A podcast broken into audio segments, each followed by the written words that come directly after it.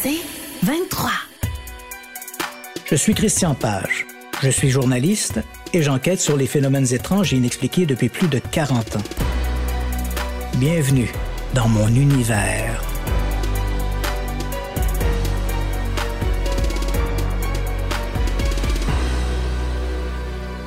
L'affaire se passe au début des années 1920. Le spiritisme est alors plus populaire que jamais. Quelques 70 ans plus tôt, deux fillettes de Hydesville dans l'État de New York, les sœurs Kate et Margaret Fox, ont initié le mouvement en communiquant volontairement avec un défunt, utilisant pour ce faire un code de coups frappé dans leurs mains.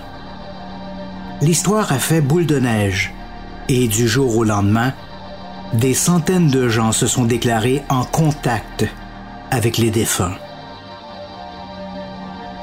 Ce spiritisme naissant a vite gagné l'Europe, où il s'est hissé au rang d'activité bourgeoise. Plusieurs médiums sont d'ailleurs devenus de véritables vedettes du divertissement. L'un d'eux, Daniel Douglas Home, se livrait même à des séances de lévitation alors qu'il était en transe. Mais en cette ère de révolution industrielle, où surnaturel et superstition sont souvent synonymes, le spiritisme ne fait pas que des adeptes. Dans les milieux académiques, ils sont de plus en plus nombreux à dénoncer cette ruée vers l'âme comme une vulgaire mascarade. Plusieurs médiums sont pris à tricher, à utiliser toutes sortes de trompe-l'œil pour abuser d'un public naïf. Aux États-Unis, l'illusionniste Harry Houdini emboîte le pas aux rationalistes en se lançant dans une campagne pour dénoncer les médiums. Devant cette hostilité grandissante, les chercheurs impliqués dans l'étude des phénomènes paranormaux et ils restent nombreux malgré cette montée aux barricades, sont contraints de resserrer leur protocole. Ils doivent être plus vigilants s'ils veulent échapper aux critiques qui fusent de toutes parts. Il y a péril en la demeure. À cette époque, ce sont les projections ectoplasmiques qui ont la cote. L'ectoplasme est cette substance qui se dégagerait du corps de certains médiums en particulier par le nez, les yeux ou les oreilles, et dont la matérialisation éphémère formerait des parties de corps, voire le corps entier, du défunt. Au Canada, Thomas Glendening Hamilton, un médecin de Winnipeg, au Manitoba, entreprend de documenter ces projections ectoplasmiques en utilisant la photographie comme vecteur de contrôle. Les séances se déroulent toujours de la même façon. À son arrivée, le médium est fouillé de façon à s'assurer qu'aucune substance étrangère ne puisse être introduite dans le laboratoire. Ensuite, une fois dans la pièce, le spirit est invité à s'asseoir et à tendre ses mains à des participants placés de part et d'autre. Durant toute la tenue de l'expérience, les mains du médium ne quitteront pas celles de ses gardiens.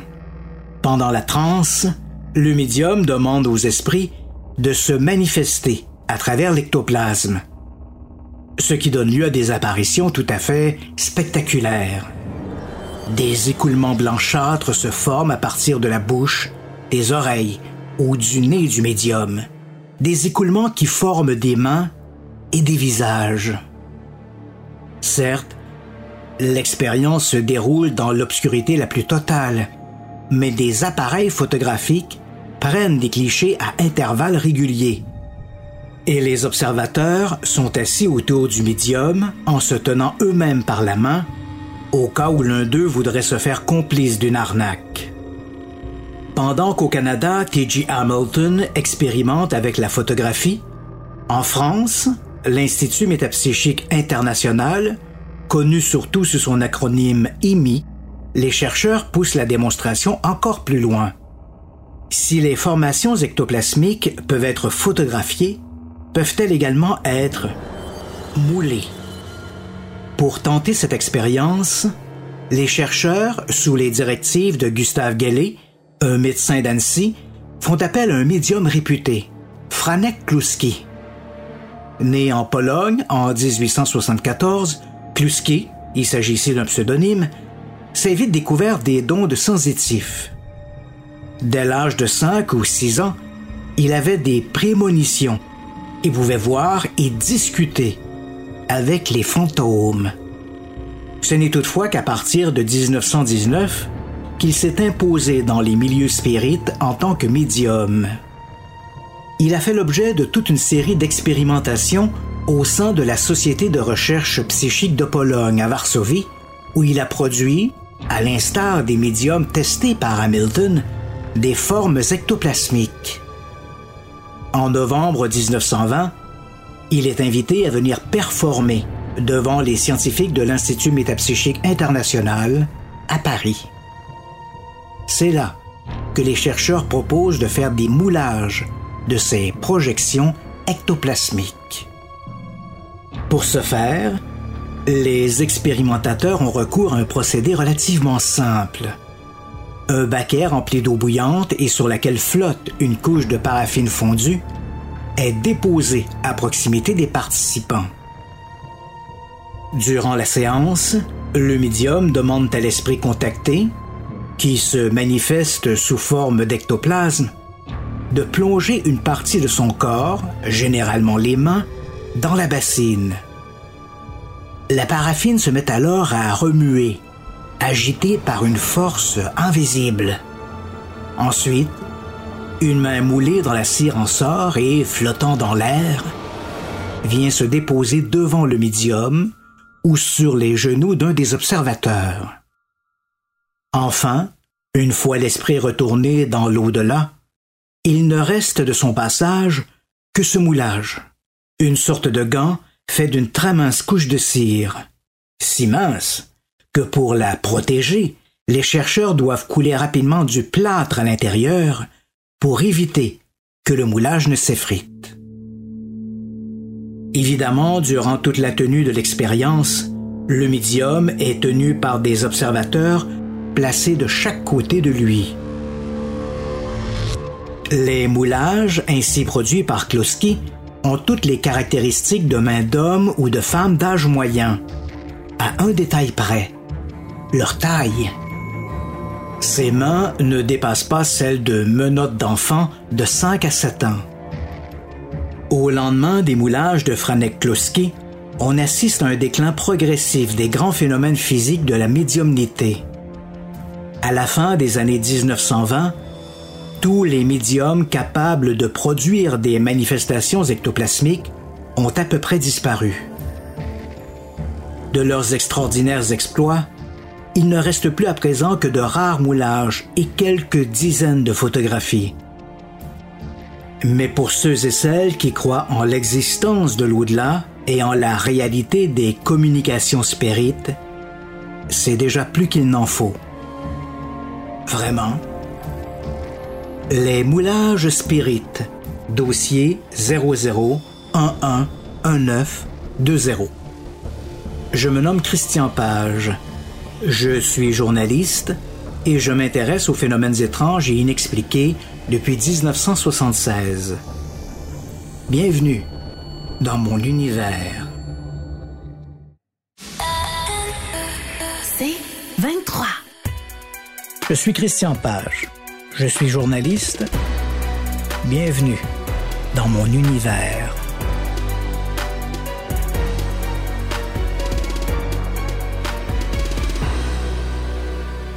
La perspective d'un au-delà m'a toujours fasciné. Le premier livre que j'ai lu sur les phénomènes paranormaux était d'ailleurs un livre sur les revenants, Les chevaux du diable de Warren Armstrong, paru en 1967.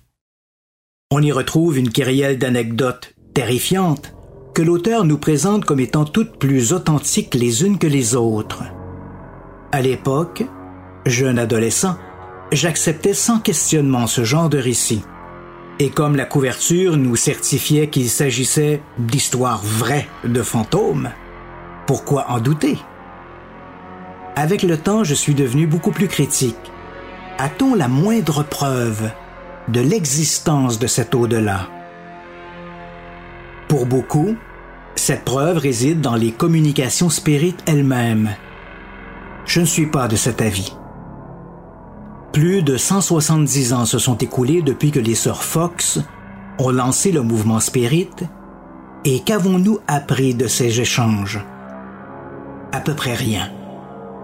Si on pouvait prendre toutes ces communications et isoler celles contenant uniquement de l'information objectivable et non connue des participants au moment des séances, ces échanges tiendraient dans un feuillet paroissial. Au gré de mes lectures et de mes propres expériences, j'ai moi-même assisté à des dizaines de séances spirites. Je n'ai jamais obtenu une seule information qualitative probante. Au contraire, j'ai toujours eu l'impression que ces échanges visaient davantage à rassurer les vivants, les participants autour de la table, que de nous renseigner sur l'après-vie. À défaut donc de communication convaincante, je me suis intéressé aux grands phénomènes physiques de la médiumnité, à commencer par les moulages ectoplasmiques. En septembre 1998, j'étais de passage à Paris, en France, pour assister à un concert du légendaire Johnny Hallyday. J'en ai profité pour me mettre en quête des moulages ectoplasmiques de Franek Kluski.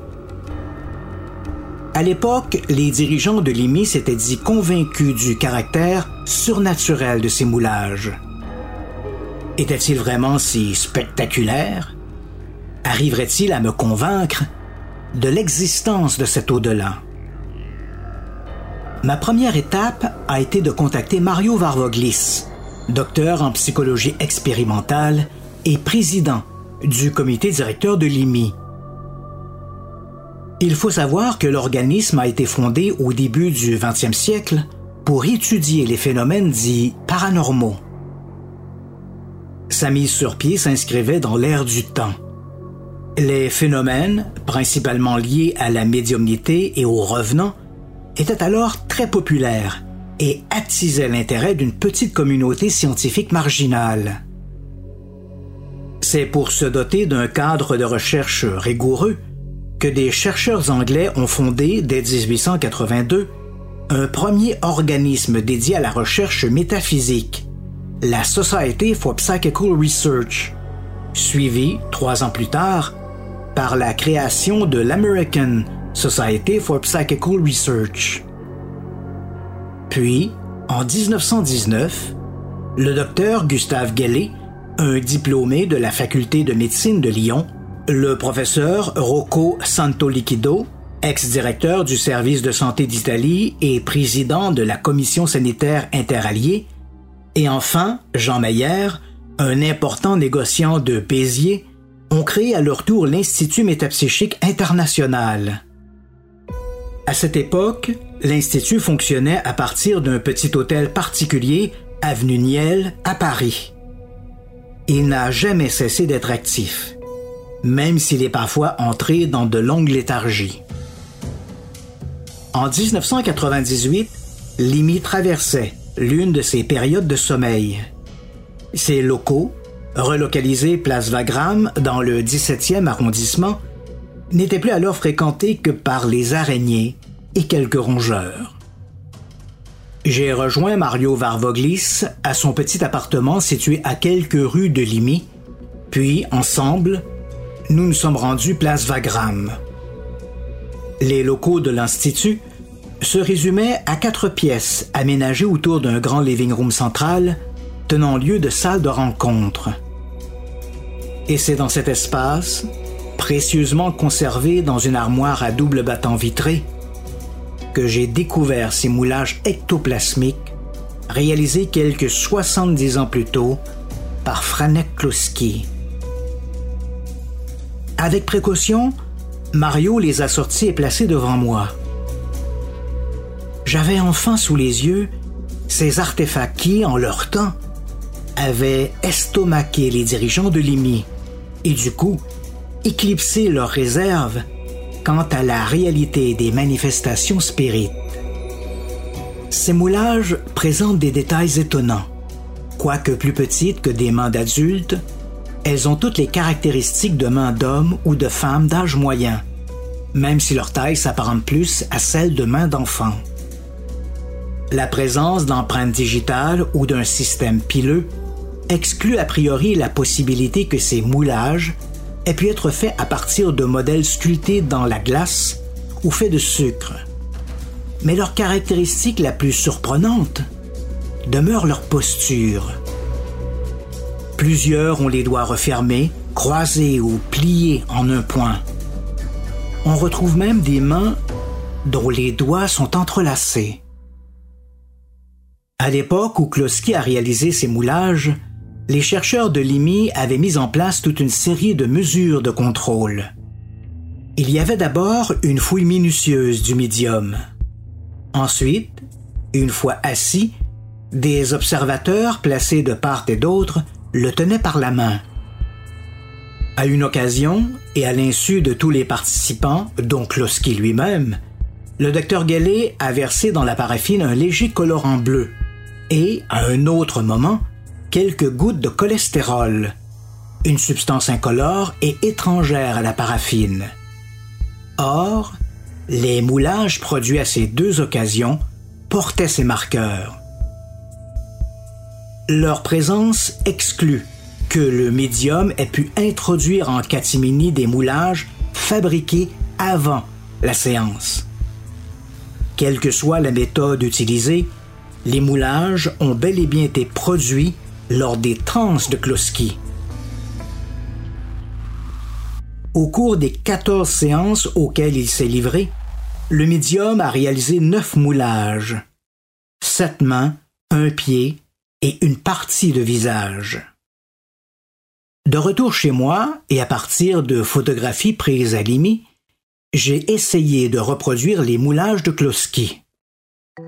Au début des années 1920, leur principal détracteur était Harry Houdini. En spectacle, l'illusionniste montrait à quel point il était facile de reproduire ces moulages en plongeant lui-même sa main dans de la paraffine liquide. Il laissait ensuite refroidir la cire avant de retirer le gant ainsi formé. Houdini faisait preuve d'une certaine malhonnêteté dans sa démonstration. Primo, il gardait sa main bien tendue, et secondo, il s'assurait de ne pas la plonger trop au-delà des renflements charnus du pouce. S'il avait plié les doigts ou enfoncé sa main jusqu'au poignet, comme dans le cas des véritables moulages de Kloski, le maître de l'évasion aurait eu bien de la difficulté à retirer le moule sans endommager la mince gaine de cire. Mais Houdini n'était pas trop préoccupé par ces détails, sachant que la grande majorité de ses spectateurs n'avaient jamais vu la moindre photo ou illustration des moulages de Kloski.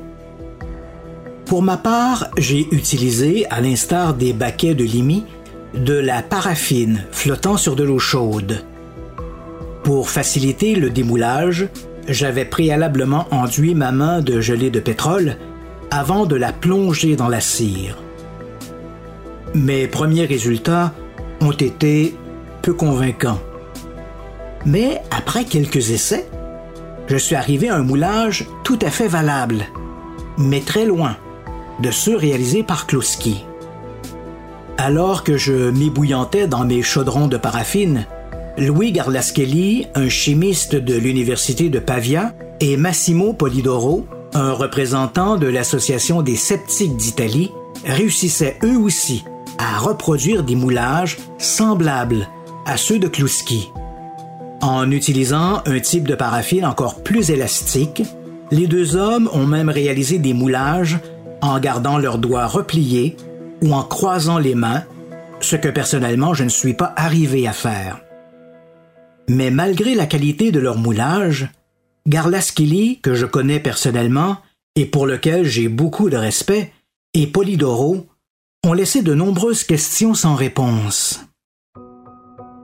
Pour éviter, par exemple, d'endommager leur moulage en y retirant leurs mains, les deux chercheurs ont dû produire des gants faits de couches de cire multiples. L'opération leur a demandé un certain temps et l'extraction de leurs mains n'a été possible qu'au prix de multiples contorsions.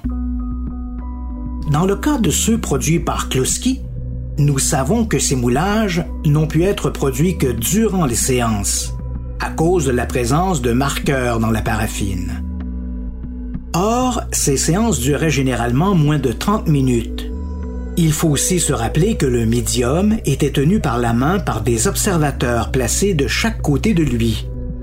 Même en imaginant que Kloski ait pu libérer l'une de ses mains, comment aurait-il pu, dans l'obscurité la plus complète, se livrer à de telles manipulations, et ce à l'insu des autres participants? Les gants de cire produits lors de ces séances avaient moins de 1 mm d'épaisseur, beaucoup plus minces que ceux produits par Garlaschelli et Polidoro. La moindre contorsion aurait entraîné un bris ou une déchirure. Il faut également se rappeler que Kluski a produit un moulage de pied, Difficile d'imaginer comment, dans l'obscurité et à l'insu des autres participants, Kloski aurait pu retirer son pied de sa chaussure et de sa chaussette, le plonger dans le baquet de paraffine, en retirer le moule de cire durci, remettre enfin sa chaussette et sa chaussure, et cela sans éveiller le moindre soupçon chez les contrôleurs. Au problème des difficultés de fabrication, il y a aussi celui de la dimension des moulages. Leur taille ne dépasse pas celle de mains de jeunes enfants. Or, il n'y avait aucun enfant ou petite personne lors des séances de l'IMI. De surcroît, ni les empreintes digitales, ni la taille de ces moulages ne correspondent aux mains de Kluski. Il est dommage, comme l'ont fait remarquer certains sceptiques, que l'IMI n'est pas songé à faire des moulages des mains du médium. C'est vrai. Mais comme le montrent les photographies de l'époque, Kluski était un homme svelte et de taille moyenne. Un individu de son gabarit, avec des mains d'enfant, voilà une anomalie qui n'aurait sans doute pas échappé aux chercheurs de l'IMI. Kluski aurait-il pu alors utiliser des mains prélevées sur des cadavres d'enfants puisque la précision des moulages exclut l'usage de moules faits de matières solubles dans l'eau, comme de la glace ou du sucre? C'est peu probable. Pour ce faire, Kluski aurait dû introduire ses mains à l'intérieur du laboratoire malgré les fouilles systématiques. Il lui aurait fallu ensuite les manipuler sans éveiller l'attention des autres participants. Et même à cela, les moulages produits par Kloski, en utilisant hypothétiquement des mains de cadavres, n'auraient pas donné les mêmes résultats. Au lendemain des séances, les moulages ont été confiés à des anatomistes et à des mouleurs professionnels. Ils ont été unanimes. Ces moulages ont été faits à partir d'organes vivants. L'un de ces experts a écrit ce sont, de toute évidence, des mains d'enfants qui ont servi à ces moulages. Nous retrouvons non seulement les détails anatomiques, avec leur finesse et leur vérité, mais aussi des traces de contractions musculaires explicables seulement par des mouvements volontaires. Il y a des froissements de la peau qui ne laissent aucun doute à ce sujet.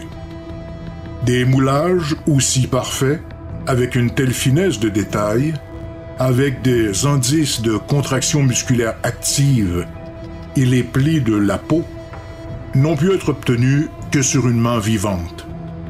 Ce sont des moulages de première opération, des originaux, et non des surmoulages. A priori, si l'on tient compte de tous les éléments du problème, et non de quelques aspects seulement comme l'ont fait Garlaschelli et Polidoro, l'affaire des moulages ectoplasmiques de Franek-Kloski semble insoluble, du moins sans faire intervenir le paranormal.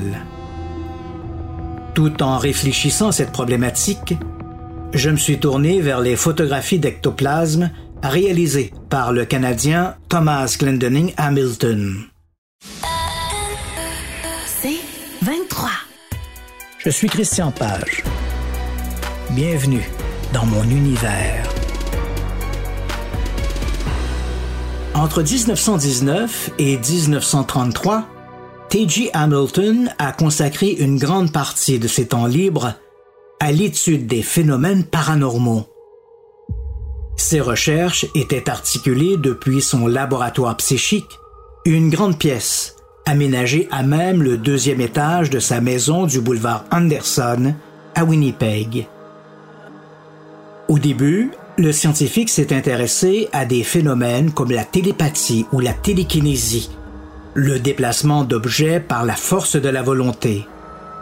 Mais son intérêt grandissant pour le spiritisme et le deuil de l'un de ses enfants l'a amené à y consacrer toutes ses recherches.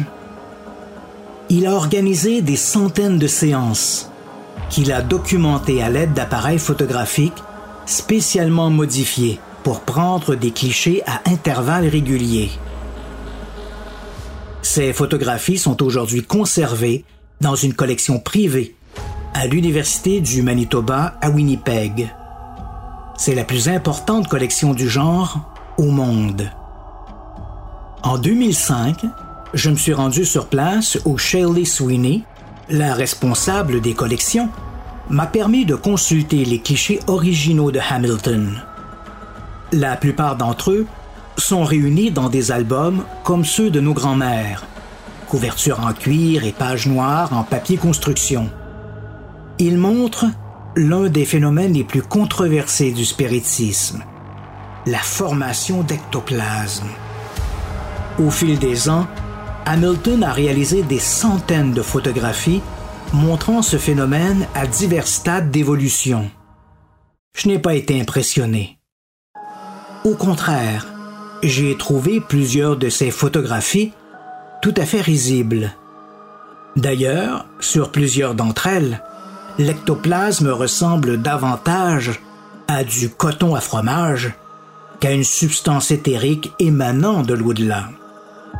Sur quelques photos, on distingue même, amalgamé à la soi-disant substance ectoplasmique, des visages humains, des visages que l'on dirait gauchement découpés dans les pages d'un vieux magazine. Certes, quelques clichés semblent plus convaincants, mais comment faire le tri dans cette collection et sur la foi de quels critères? Je ne crois pas que T.G. Hamilton ait pris part volontairement à quelque mystification que ce soit. Les gens qui l'ont côtoyé ont toujours respecté son honnêteté et son intégrité. Cela dit, je reste persuadé que le brave docteur Hamilton a été trompé par des médiums mal intentionnés. En regardant ces photographies, je me suis demandé comment les gens, à cette époque, avaient-ils pu y croire? Comment un homme cultivé et instruit comme Hamilton avait-il pu adhérer à ces soi-disant manifestations d'ectoplasme? La réponse réside sans doute dans la photographie elle-même.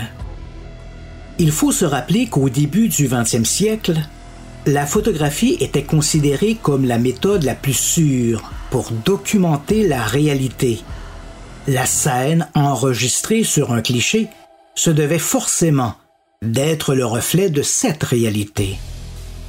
Or, comme Hamilton avait foi en l'honnêteté des médiums et en l'étanchéité de ses mesures de contrôle, ces photographies ne pouvaient alors montrer que des ectoplasmes en cours de formation.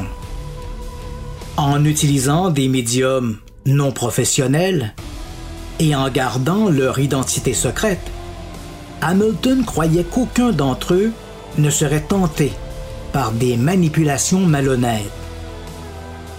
C'était mal connaître la nature humaine.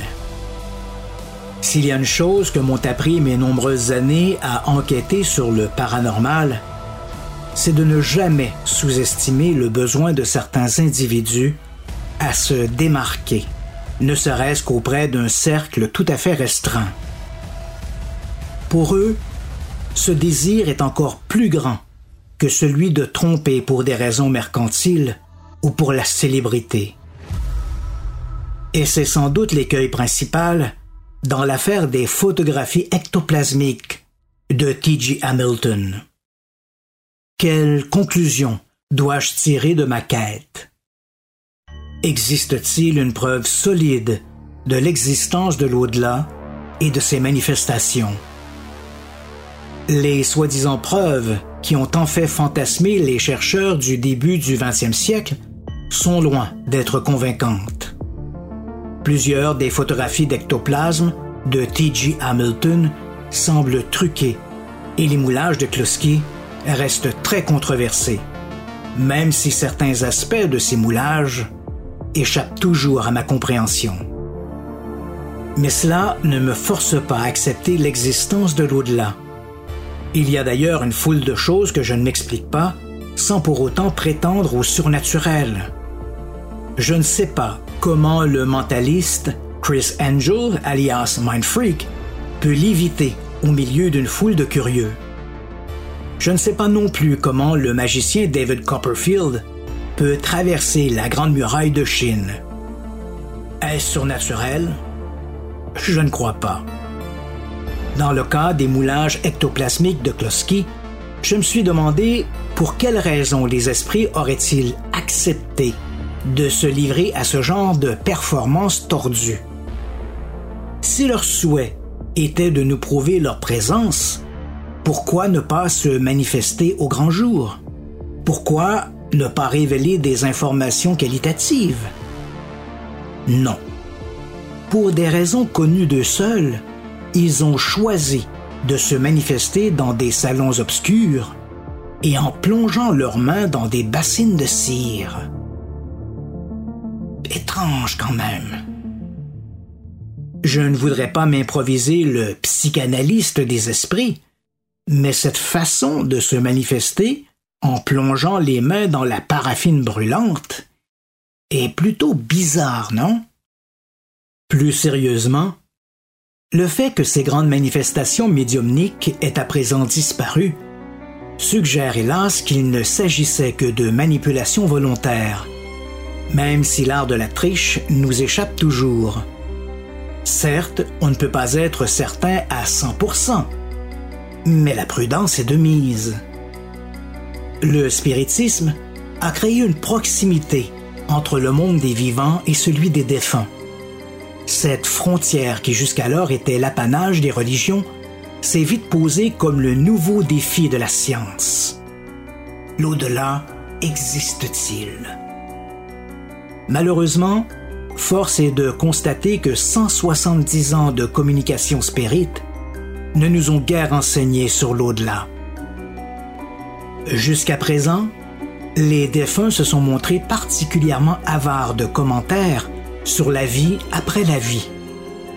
Peut-être étaient-ils trop occupés à nous prodiguer, à nous pauvres mortels, leurs conseils d'outre-tombe. Quant aux preuves de cet au-delà, elles demeurent l'objet de vives controverses. Et comme une épée de Damoclès suspendue au-dessus de tous ces chercheurs de la survie, le problème de la méthode scientifique se pose. Mais c'est bien connu. Pour les croyants, aucune preuve n'est nécessaire, et pour les sceptiques, aucune preuve n'est suffisante. Jusqu'à maintenant, les chercheurs intéressés par ces questions spirites ont fait preuve d'une étonnante imagination pour documenter ces manifestations d'outre-tombe. Pour jauger la réalité de cet au-delà si difficile à saisir, ils ont mis à contribution tous les outils technologiques qui, à leur époque, étaient à leur portée. Malheureusement, leur quête a soulevé plus de questions que de réponses. L'homme de cinéma Woody Allen disait Je ne crois pas à l'au-delà, mais j'emporte quand même un caleçon de rechange. Sage précaution. Je fais de même. Je suis Christian Page. Je suis journaliste et j'enquête sur les phénomènes étranges et inexpliqués depuis plus de 40 ans. Bienvenue dans mon univers.